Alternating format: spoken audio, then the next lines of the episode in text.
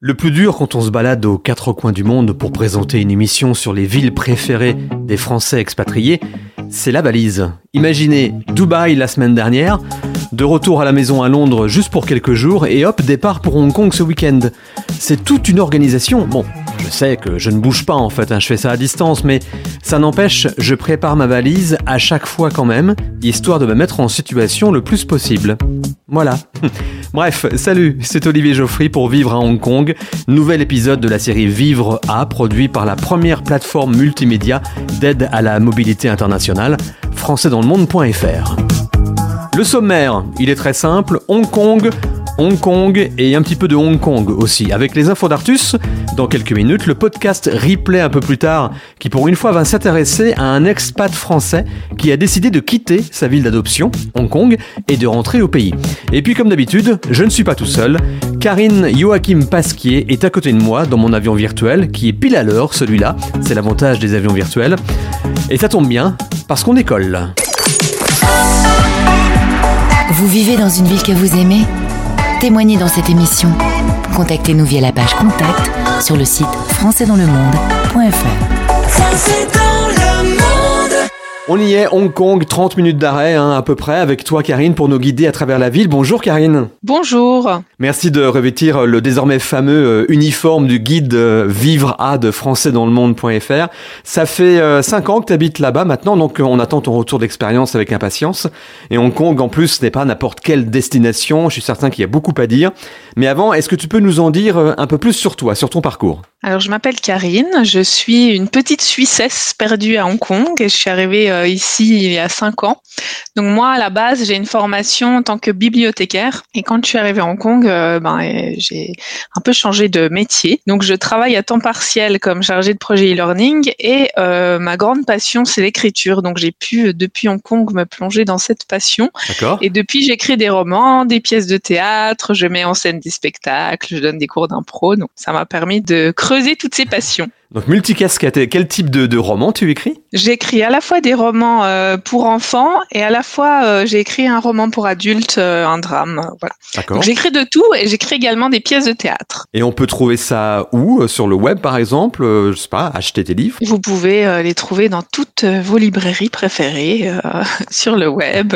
Très bien. Et ça vient d'où cette passion? Alors j'ai toujours eu cette passion de l'écriture depuis toute petite. J'aime écrire des histoires. Je, je je pourrais même pas dire quand ça a commencé. et puis, bon, au début, j'écrivais des histoires pour ma maman, bien sûr, que j'imprimais euh, et que je lui offrais à la fête des mères. Excellent. et puis, euh, après, j'ai commencé à écrire un peu plus sérieusement et euh, j'ai commencé un gros projet de roman quand j'étais en Suisse, mais je travaillais à 100%, je faisais pas mal de trajets pour aller au travail, donc mhm. c'était compliqué. Et quand je suis arrivée à Hong Kong, j'ai suivi mon mari, en fait, qui a eu un poste à Hong Kong. Donc, en arrivant là-bas, j'ai eu un, un grand vide et c'est à ce moment-là que je me suis dit c'est l'occasion jamais de, t'y mettre à fond. Et c'est là où j'écris mon premier roman, euh, le roman adulte euh, Oublié Gabriel. Bah, très bien. Et qu'est-ce que tu nous as réservé de beau en, quelques mots pour cette visite de Hong Kong, pour euh, cet épisode Vivre à Hong Kong? On, va parler de quoi? Alors, je me réjouis de vous emmener dans des endroits peut-être un peu moins connus euh, que les dix choses incontournables à faire qu'on peut trouver sur le net concernant Hong Kong. Et euh, j'espère qu'on aura un peu le temps de parler euh, de culture, d'opéra cantonais, de cuisine, du cantonais lui-même, de la langue cantonaise, etc. On a tout le temps du monde, Karine, t'en fais pas. bah, parfait. À tout de suite pour commencer la balade. Ça sera juste après les infos d'Artus. Les infos d'Artus. Vivre à. Salut Artus, cette semaine tu nous emmènes faire le tour de Hong Kong en 3 minutes. Salut Olivier, et oui, dans ce nouvel épisode, on débarque à Hong Kong, la perle de l'Orient, ville chérie par des milliers d'expatriés. Le port parfumé, traduction française de Hong Kong, est un véritable joyau asiatique. Ce petit archipel d'une superficie de 2755 km, quatre fois plus petit que la Corse, et depuis quelques années, bah, la proie de milliers d'expatriés français. À titre d'exemple, en septembre dernier, on comptait 12 000 personnes inscrites au registre des Français à Hong Kong. En réalité, c'est bien plus que ça. Depuis la fin des restrictions liées à la pandémie du Covid-19, eh ben, la diaspora française ne cesse de s'agrandir en Asie et tout particulièrement à Hong Kong. À vrai dire, au vu des nombreux avantages qu'offre la ville, ce n'est clairement pas étonnant. Alors si vous aussi vous souhaitez euh, tenter l'expatriation à l'autre bout de l'Asie, vous êtes au bon endroit. Tâches administratives à connaître, infos pratiques et plein d'autres petits tips pour euh, préparer au mieux votre expatriation dans l'archipel hongkongais. C'est ici que ça se passe. Donc euh, comme dans de nombreuses régions du monde, si vous souhaitez rester durablement à Hong Kong, c'est-à-dire plus de trois mois consécutifs, il vous faudra un visa. Attention, l'obtention des visas à Hong Kong, ce n'est pas qu'une partie de plaisir. Les démarches sont réputées pour être longues et fastidieuses. À ce titre, je vous conseille de vous entourer d'un avocat spécialisé pour vous accompagner pendant les démarches administratives. Étant donné que les Hongkongais contrôlent tout, que ce soit donc euh, vos ressources financières ou bien les offres d'emploi et les postes vacants dans votre secteur d'activité, il est préférable d'avoir un dossier béton. Concernant maintenant euh, les visas, eh ben, il y a plusieurs types. Le plus répandu, c'est euh, bien entendu le visa de travail, valable pour une durée d'un an et renouvelable. Le visa de travail, c'est le sésame qui vous ouvrira les portes des entreprises de l'archipel. C'est simple, sans celui-ci, vous ne pourrez pas travailler sur place. Autre euh, titre hyper prisé, eh ben, c'est le visa d'investissement d'une durée de deux ans et euh, renouvelable plusieurs fois. Comme vous êtes censé le savoir, Hong Kong est l'un des centres financiers les plus puissants du monde et pour les investisseurs du monde entier, une politique hyper séduisante a été mise en place pour continuer à les attirer. Très bien, ça c'est fait. Et au niveau des démarches administratives, c'est OK Artus? Oui et non. Il y a une dernière chose à savoir, c'est euh, peu importe le visa que vous possédez, il est primordial de posséder une Hong Kong ID card véritable carte d'identité des expats. Ce titre est gratuit mais surtout obligatoire pour tous les étrangers vivant à Hong Kong pendant plus de 180 jours. Réputés pour leur euh, lenteur administrative, nous vous conseillons de débuter les démarches pour la Hong Kong ID Card un mois après votre arrivée sur le sol national. Pour obtenir ce sésame, il vous faut prendre rendez-vous via le site web du gouvernement hongkongais le rendez-vous se fait dans l'un des cinq bureaux d'enregistrement. À noter qu'il faut ramener absolument votre passeport, un justificatif de domicile et une photo d'identité. C'est très important. En effet, toutes les autres infos liées à la vie euh, sur place à Hong Kong, c'est à retrouver où, Artus, alors? Tout ce qui est logement, école pour vos enfants, système politique local, tout est à retrouver sur françaisdanslemonde.fr, rubrique Vivre à Hong Kong. C'est tout pour moi. À très bientôt. À bientôt, Artus. Merci. Retrouvez Vivre à en replay françaisdanslemonde.fr. Bien, première étape de notre promenade au bout du monde à Hong Kong avec Karine, les incontournables. Le principe est simple, Karine, on se met dans la peau euh, d'une amie, d'un ami, d'un membre de ta famille qui débarque à Hong Kong pour la première fois. Tu l'emmènes voir quoi et où et pourquoi pas dans quel ordre? Eh bien, en fait, Hong Kong est composé de plusieurs parties. Donc, il y a l'île de Hong Kong, qui est la plus euh, connue, qu'on découvre à chaque fois qu'on arrive. Et puis, il y a euh, effectivement la partie qui s'appelle Kowloon, qui est rattachée à la Terre, à la Chine. Donc là, Kowloon, c'est une partie plus grouillante, avec des, bâtiments emblématiques, etc. Et puis, on a les nouveaux territoires qui sont euh, riches en, nature. Donc, moi, par exemple, alors, ce que j'aime bien faire quand j'emmène les, mes amis en vadrouille, alors ma, ma mon itinéraire parfait, c'est de mixer un petit peu tout. Très bien. Donc, euh, tout d'abord, euh, je, je, commence par les emmener. On va au fond des nouveaux territoires à Châtine. Et j'aime bien commencer la journée euh, au 10,000 Buddha Monastery. C'est un monastère qui est perché un petit peu en haut de Châtine. En fait, on y accède, il est caché derrière un cimetière et on y accède par des escaliers qui grimpent le long de la montagne. Et le long de ces escaliers, il y a plein de statues de Bouddha. Elles sont toutes différentes. Et donc, il y a 10 000 statues de Bouddha. En fait, il y en a 12 800. Et ces 12 800 statues ont toutes un visuel différent. Donc c'est assez impressionnant, on monte ces escaliers avec tous ces Bouddhas. Il y a la partie basse qui est avec les Bouddhas hommes, la partie haute qui est avec les Bouddhas femmes, et puis il y a ce monastère qui est perché sur la montagne où il y a un hall géant avec euh, plein plein plein de Bouddhas dorés, c'est très très joli. Et puis après euh, la petite virée, en fait en redescendant, il y a souvent des marchands qui fabriquent des, des figurines en papier que les Hongkongais brûlent sur les cimetières pour amener euh, ce qui manque en fait à leurs biens, à, à leurs êtres chers de l'autre côté. Donc on peut trouver euh, des petites voitures en papier, euh, de quoi manger, des maisons en papier, des pantoufles en papier, c'est assez rigolo.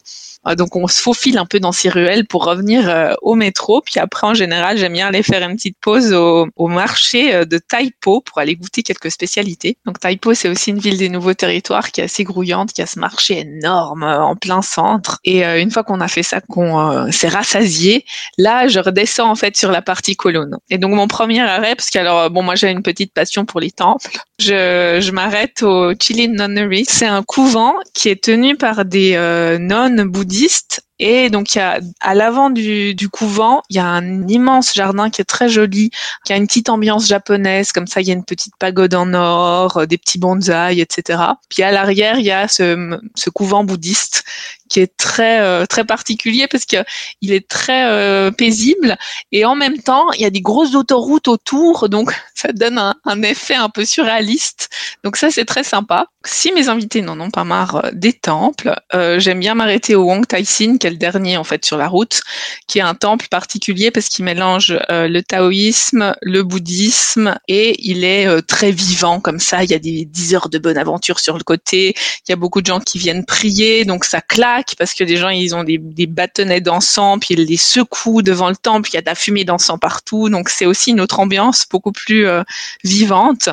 Et puis juste un arrêt de métro à côté du Wong Tai Sin. Après on s'arrête au marché aux fleurs à Et alors là, c'est aussi une autre ambiance. Donc là, en général, euh, euh, il y a quelques ruelles parce qu'à Hong Kong, la particularité, c'est que les commerçants sont classés par rue. Donc vous aurez la rue des fleurs, euh, la rue des poissons rouges, la rue des vendeurs de toilettes, etc. Donc euh, là, c'est le marché aux fleurs. Donc on a quelques rues autour desquelles on a tous les, marchands de fleurs de la ville. Et donc ça sent bon, c'est très très joli. Il faut pas y aller trop tôt parce que avant midi, il y a la moitié des magasins qui sont fermés. Et puis euh, ben c'est très beau quoi. C'est c'est très coloré. Et au bout du marché aux fleurs, il y a le marché aux oiseaux. En dessous du marché aux fleurs, il y a le marché aux poissons. Donc c'est un endroit où c'est assez sympa de se perdre. Euh, ou si vos vos invités aiment faire euh, des photos c'est l'endroit parfait. En dehors du côté un peu traditionnel, évidemment, de tous ces endroits, c'est un moyen de s'évader aussi du centre-ville très busy de Hong Kong, peut-être? Je dois dire que tout est relativement busy à Hong Kong. L'endroit où j'habite, moi j'habite à Wan Chai, est moins busy que Prince Edward, donc non, c'est pas trop un moyen de s'évader du côté busy, mais c'est un moyen de, de, se retrouver, en tout cas plongé dans, dans un autre monde, euh, surtout si on vient d'Europe, auquel on va pas être, avoir l'habitude, parce que toute la zone qui est euh, de Mongkok, Prince Édouard, c'est la zone qui est la plus densément peuplée au monde. Le Guinness Book dit qu'il y a 30 000 euh, personnes au mètre carré. Ah oui. J'ai un peu de mal à imaginer, mais c'est vraiment très très très dense. Donc c'est aussi une plongée assez folle. Il y a plein de néons plein d'odeurs. Quand on dit que Hong Kong s'appelle le port au parfum, il porte bien son nom parce que les rues sentent bon. Ça sent la nourriture, ça sent les fleurs. Enfin, il y a des odeurs partout, quoi. Un truc que j'adore à Hong Kong et qui est très intéressant, qui est très lié à l'histoire de Hong Kong, c'est les, euh, les villages murés. Donc dans les nouveaux territoires, il y a énormément de, de villages murés qui euh, sont des villages qui appartiennent aux, Hakka, qui sont un peuple, un des premiers peuples qui sont arrivés à Hong Kong. Donc c'est des, c'est un peuple de Chine qui a énormément migré en fait dû euh, au changement de dynastie à diverses raisons historiques et qui sont arrivés à Hong Kong et qui se sont installés là. Et ils ont ces villages murés qui appartiennent à tout toute la famille et qu'on peut encore euh, visiter dans les nouveaux territoires. Donc ça, j'adore aller m'y promener. Euh, c'est assez particulier euh, architecturalement parlant parce que c'est vraiment des villages qui sont entre quatre blocs construits les uns à côté des autres de manière tout serrée et on peut mêler ça avec des randonnées très très sympas. Et on continue dans quel coin après alors du coup? Alors après j'aime bien redescendre, euh, justement le, le, redescendre en fait en direction de l'île de Hong Kong. Moi je fais les choses un petit peu à l'envers, donc on redescend vers Mongkok, toute la zone de Yomaite. Donc c'est cette zone qui est peuplée où finalement là ce qui est intéressant c'est plus de se perdre dans les ruelles euh, plutôt que que de visiter des choses, c'est plus de, de, de, de, goûter à l'ambiance. Si vos euh, si vos invités sont très euh, férus de shopping, la zone est intéressante aussi. Vous avez le, le mall qui s'appelle le Langham Place, qui est un mall immense. Euh, je ne sais pas combien d'étages de haut il fait, mais il est énorme. Et les étages du, de tout en haut sont assez sympas parce que c'est dédié à des petites boutiques euh, plutôt asiatiques. Donc euh, j'aime bien souvent aller m'y promener. Et puis dans les ruelles adjacentes à Mongkok, vous avez des immeubles qui sont dédiés à, à des produits spécifiques. Donc vous avez l'immeuble pour acheter des appareils photo de seconde main, l'immeuble pour acheter des Lego.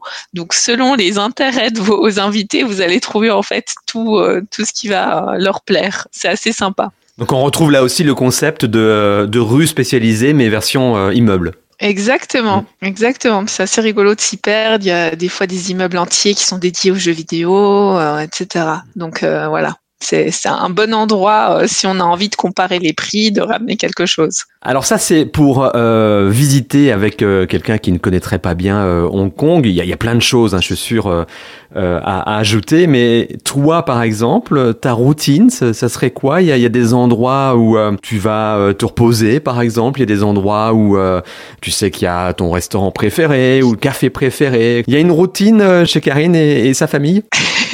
Oui, il y a une routine. Alors après, il y a la routine du week-end et puis la routine euh, de la semaine. c'est pas la même. Donc ouais. alors euh, ouais, le, le, alors il y a plusieurs endroits. Donc le week-end, quand euh, je suis un peu euh, fatiguée de la ville et justement du côté foule et danse, ce que j'adore faire, c'est d'aller sur l'île de Chao.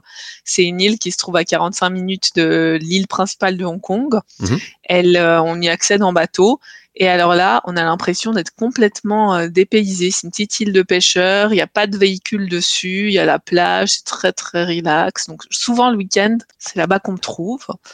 Et puis euh, sinon la semaine, alors moi j'ai un endroit où j'aime bien aller euh, boire un café et travailler, c'est le Kubrick Café qui se trouve tout près de Yomaite. C'est en fait euh, à côté d'une cinémathèque et euh, donc il y a cette librairie, c'est un café librairie. Ils ont des bons gâteaux, donc euh, ça c'est un endroit où j'aime bien aller me poser. Je pense que j'aimerais bien aussi. et quand c'est ouvert, il y a un autre café qui est vraiment génial, qui s'appelle le Mum's Not Home. Mum's Not Home, c'est le café qui est dans un building qui est un peu caché, qui a été ouvert par deux artistes peintres et cet endroit est complètement déjanté, plein de plantes et puis des spots de toutes les couleurs, euh, des, des sortes de figurines partout. Et euh, ben, ils sont spécialisés en cheesecake, ils font des super cheesecakes et des sortes de limonades faites maison très sympas. Et donc c'est un petit endroit arty caché de Hong Kong que j'aime bien, mais ils ont des horaires un peu spéciaux.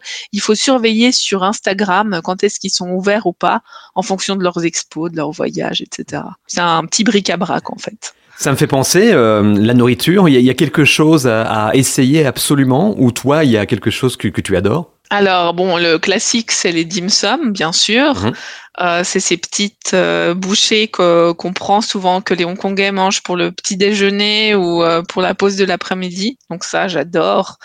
mon dim sum préféré, il se trouve à Prince Édouard, tout près du marché aux fleurs. Il s'appelle One Dim Sum.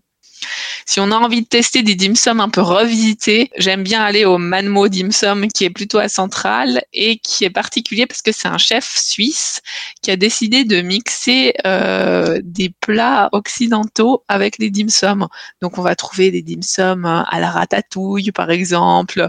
Il y a le dim sum au reblochon. Ah oui. Euh, c'est mélangé effectivement. Ouais, ils ont vraiment fait un mix. Par exemple, la tarte aux œufs traditionnelle de Hong Kong, ils l'ont mixé avec une tarte au citron meringué. Et le résultat est incroyable. C'est très sympa. Donc à essayer absolument ça, aussi un, un, joyeux mélange. Exactement. Et puis sinon, moi j'ai un petit euh, penchant pour le char siu. C'est euh, du porc euh, laqué qui mange sur du riz et qu'on peut trouver dans tout ce qu'on appelle les tsatsanteng. C'est des petits cafés qu'on trouve un petit peu à tous les coins de rue et euh, où ils servent ça sur du riz. C'est tout simple, c'est fondant, c'est délicieux. Ça donne envie tout ça. Il y, a, autre chose que tu voulais ajouter pour cette partie un peu euh, touristique? Alors sinon moi, alors ma routine, j'y vais toutes les semaines. C'est mon gouffre financier, c'est mon passage à la librairie française parenthèse qui est à Centrale. Bon alors euh, j'aime beaucoup les libraires qui sont trop sympas, mais j'aime bien aller. C'est tout petit, c'est un peu niché dans un immeuble et euh, voilà, c'est un petit peu l'endroit où j'aime bien aller euh, fouiner et il y a plein, plein, plein de livres. En tout cas, Hong Kong, ça a l'air d'être une belle destination euh, dépaysante aussi, comme on les aime. Karine, tu ne bouges surtout pas. On a encore besoin de toi dans la dernière partie de cet épisode pour cette fois-ci aborder d'autres aspects de Hong Kong. Hein. Ça sera juste après le podcast replay, comme d'hab. Un peu différent cette semaine d'ailleurs, puisque c'est la rediff euh, d'une interview de Gauthier avec Vincent qui lui a décidé de rentrer en France après 20 ans à Hong Kong. Comment? Pourquoi? Réponse maintenant. Un Français dans le monde le podcast. Bonjour Vincent. Bonjour Gauthier. Merci d'être avec nous en direct sur cette antenne. Bonjour à, à Racide Sud qui nous a mis en relation. Toi, depuis 20 ans, euh, tu vis l'expatriation. Euh, tu as décidé de quitter euh, Montpellier, ta ville d'origine, pendant 5 ans à Madrid. Ensuite, il y a eu les USA. Exactement et l'Asie euh, avec une installation à Hong Kong. Euh, Hong Kong qui a beaucoup évolué euh, ces dernières années. Quand tu es arrivé, il y avait peu de Français qui s'expatriaient là-bas. Alors effectivement, quand je suis arrivé, euh, je faisais pas partie des premiers non plus, mais c'était une communauté beaucoup plus restreinte que, que celle d'aujourd'hui, même si celle d'aujourd'hui est déjà un peu plus restreinte que celle d'il y a deux ans. Ouais, alors on peut en parler tout de suite. Le Covid est passé par là. Il y a eu une politique de zéro Covid. Toute la période, toute la, la zone Covid, les deux ans de crise sanitaire ont été relativement difficiles à gérer pour les expatriés. Alors, elle a été particulièrement difficile à Hong Kong parce qu'elle a été précédée d'une crise politique euh, dès 2019, dont on espérait arriver au bout et euh, avec laquelle euh, le Covid a enchaîné euh, très directement. Donc, euh, c'est un peu plus que les deux dernières années que l'on vit en crise à Hong Kong. Alors, ta vie, cependant, est là-bas. ta femme est hongkongaise. tu as monté deux entreprises basées à Hong Kong. mais malgré tout ça, la décision est prise. Vous allez revenir en France. Alors, effectivement, alors, j'ai, ma femme est hongkongaise, mes enfants sont, sont binationaux. Euh, ça fait effectivement 20 ans que, que j'y suis. J'y suis devenu entrepreneur puisque j'étais au départ expatrié puis j'ai décidé de quitter la société pour laquelle je travaillais pour créer ma propre société. D'autres sociétés ont suivi. Euh, et effectivement, malgré euh, bah, malgré tout ça, j'ai j'ai fait le choix de, de, de revenir euh, sur mes terres d'origine parce que c'était déjà un vieux projet avec ma femme, euh, et notamment celui de, de, de, donner la possibilité à nos enfants de Ouais. connaître et de vivre euh, la France et le Midi en particulier, comme, comme je l'ai moi-même vécu, puisque j'y suis euh, aujourd'hui très attaché. Donc euh, je tenais à ce qu'ils aient euh, cette empreinte-là. Donc en effet, les enfants vont revenir dans le système, enfin venir dans le système euh, éducatif français.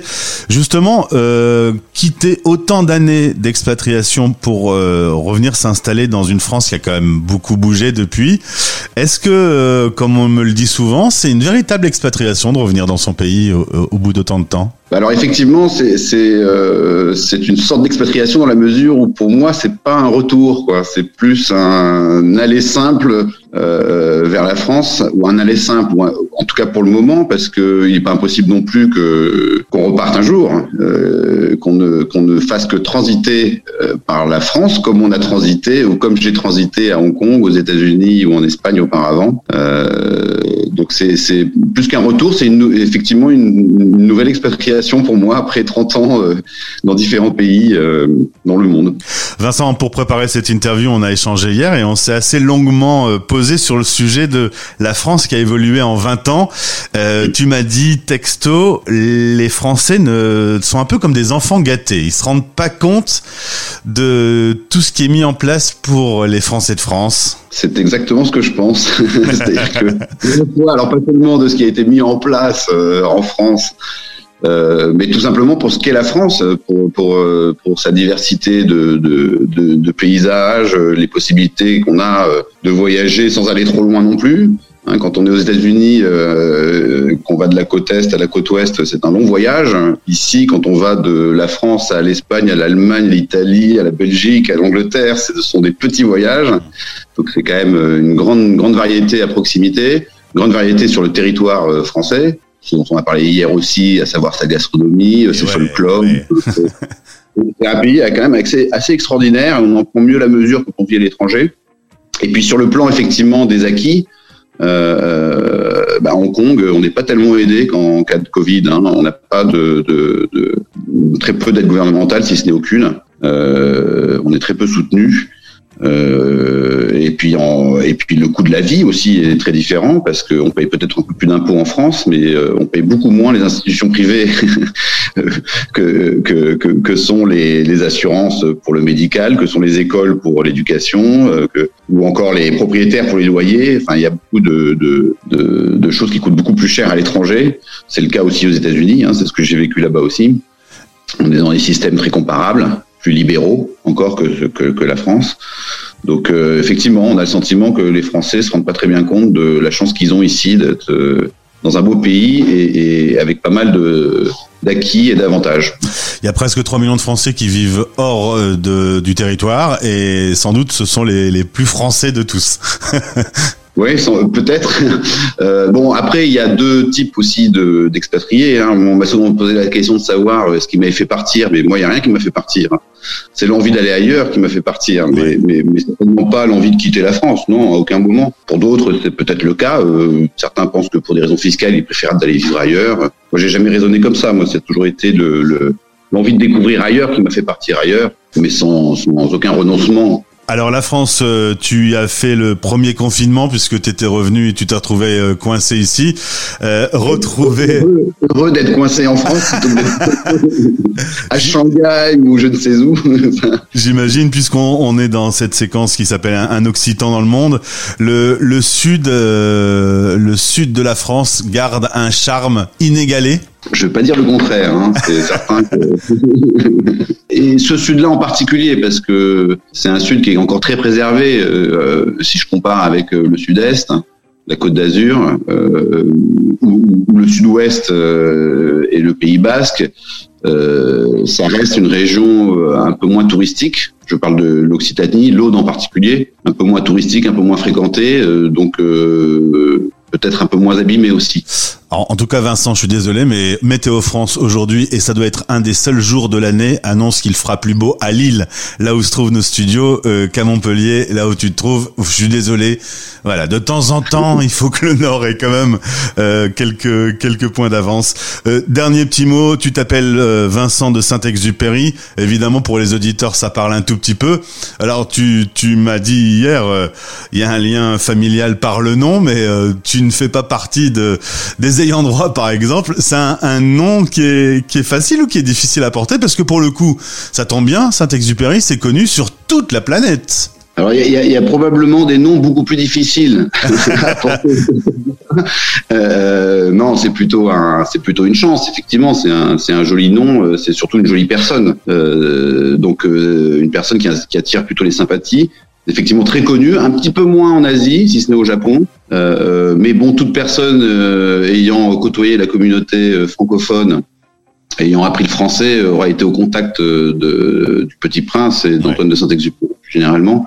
Donc c'est sûr que c'est c'est c'est de ce point de vue-là, c'est un nom qui est plutôt sympathique à porter et, euh, et donc on peut pas se plaindre.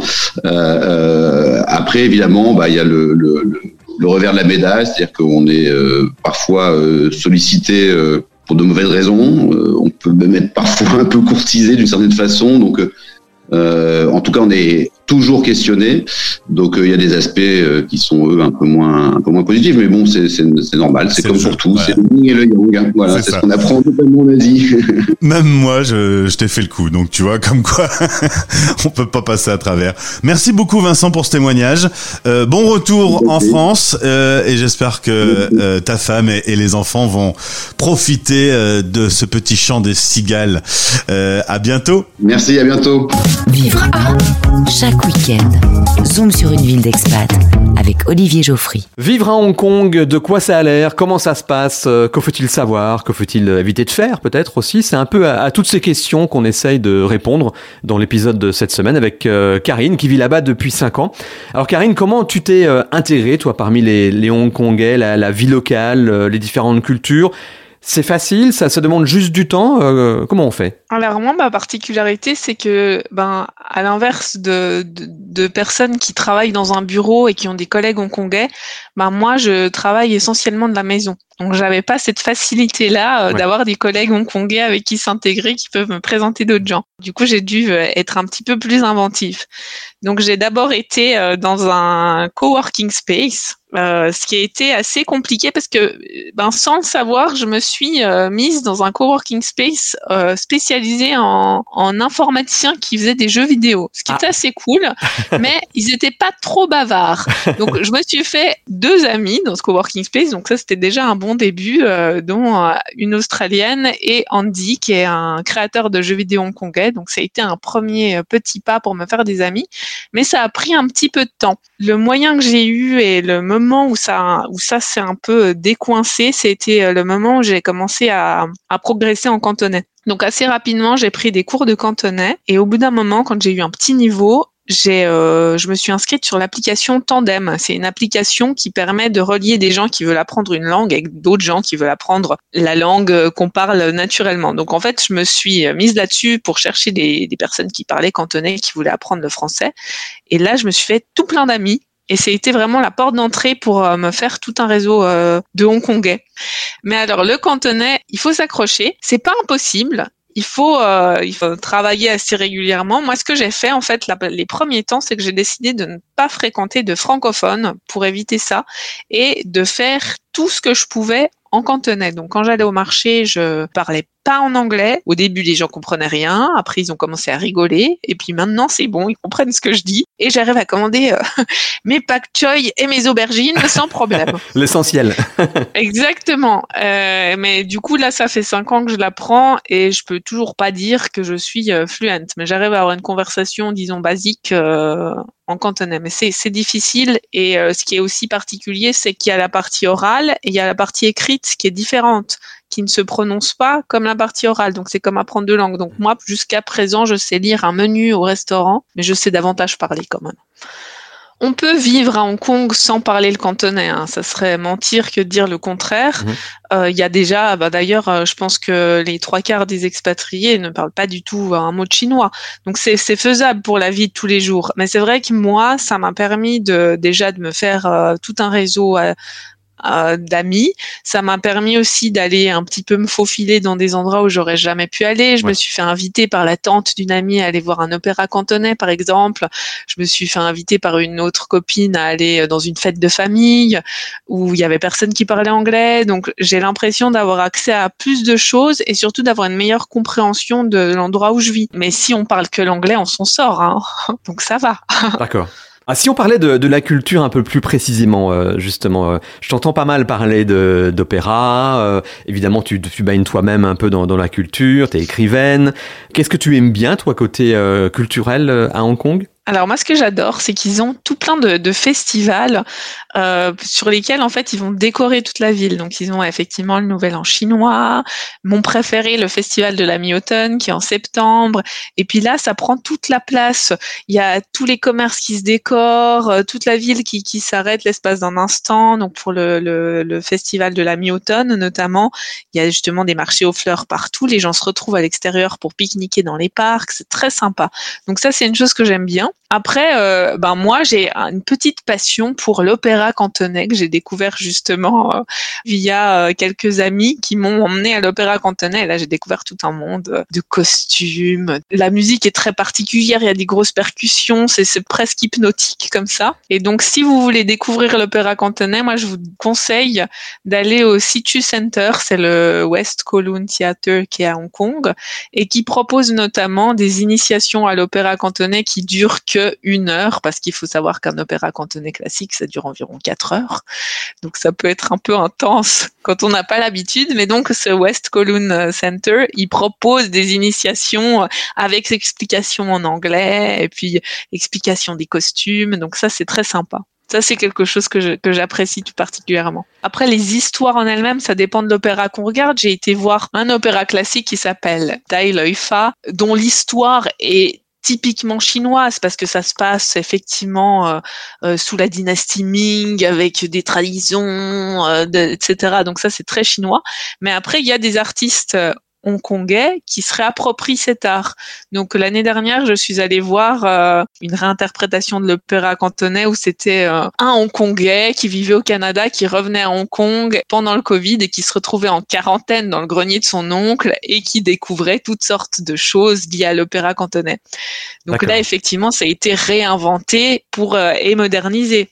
Alors pour conclure, ou, presque, Karine, est-ce que euh, si encore une fois on se met dans la peau bah, des auditeurs hein, qui sont en train de, de, découvrir ton aventure à Hong Kong, euh, est-ce que tu as un conseil, ou, ou deux, hein, c'est autorisé aussi, très important pour quelqu'un qui aimerait s'expatrier à Hong Kong depuis la Suisse ou depuis la France? Je dirais que le conseil qui est peut-être le plus basique et que vous devez avoir dans tous les pays du monde, c'est de ne pas sous-estimer le pouvoir de la communauté, la communauté francophone, la communauté française. Les gens expatriés euh, sont très solidaires vu que ben, on est tous un peu dans le même panier. Et du coup, euh, moi, j'ai j'ai découvert ça un peu tardivement parce que ben J'ai jamais eu l'occasion de m'expatrier avant de cette manière-là, et euh, bah, j'ai découvert ça presque un an après être arrivé. Et je pense que si j'avais su toute la force des groupes Facebook, des tous ces groupes qui existent en ligne sur Instagram, etc., j'aurais euh, peut-être euh, pu trouver des réponses à mes questions de manière plus facilement. Bah, c'est vrai que c'est un bon conseil parce qu'il y a tellement de choses maintenant, que ce soit comme tu disais les groupes Facebook ou même les institutions euh, francophones ou françaises, les, les accueils de la FIAF, qui est un partenaire de, la radio, qui sont presque partout maintenant. C'est facile d'avoir de l'aide. Après, ça dépend ce qu'on souhaite. Est-ce qu'on veut euh, garder un lien avec la communauté francophone euh, Oui, bah, dans ce cas-là, bien sûr, euh, il y a plein de personnes qui peuvent vous aider. Est-ce qu'on veut vraiment couper les ponts, au moins au début, pour s'intégrer un maximum Là, c'est une autre approche, mais dans tous les cas, il y a moyen d'être aidé, je pense. Ouais. Oui, et puis ce qu'il faut se dire aussi, c'est que on n'est pas obligé d'être radical. Enfin, on peut demander un conseil sans passer tout son temps libre et tous ses week-ends avec la communauté francophone. On peut aussi prendre euh, le meilleur des deux mondes, avoir des amis qui viennent de partout, euh, profiter de, de l'expérience tout en profitant par exemple de la scène culturelle française et puis après d'aller écouter un opéra cantonais comme je l'ai dit ou d'aller sortir avec ses amis qui viennent de partout. Euh, voilà, on peut aussi prendre un petit peu de chaque et picorer. Ou aller voir des pièces de théâtre écrites par une Suisse. Exactement.